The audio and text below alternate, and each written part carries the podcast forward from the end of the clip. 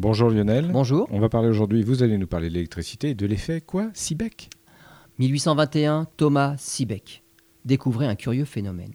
Si on approche deux matériaux conducteurs de températures différentes, il apparaît un petit courant électrique. Quelques années plus tard, Jean-Charles Pelletier met en évidence l'effet inverse. Si un courant traverse deux conducteurs, l'un se refroidit et l'autre se réchauffe. Et les astronomes se servent de cet effet Pelletier là pour refroidir leur caméra CCD par exemple. Mais l'effet Seebeck, qui permet de transformer la chaleur en électricité, n'est toujours pas exploité. Mais les chercheurs sont toujours optimistes. Selon eux, on pourra un jour utiliser la chaleur pour créer du courant électrique.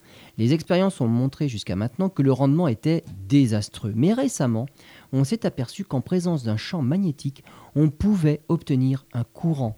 La recherche est donc en bonne voie et l'idée maintenant est d'utiliser la chaleur qu'on perd un peu partout, celle de nos ordinateurs, de nos téléphones, de nos voitures, des machines, qu'on pourrait au moins partiellement transformer en électricité.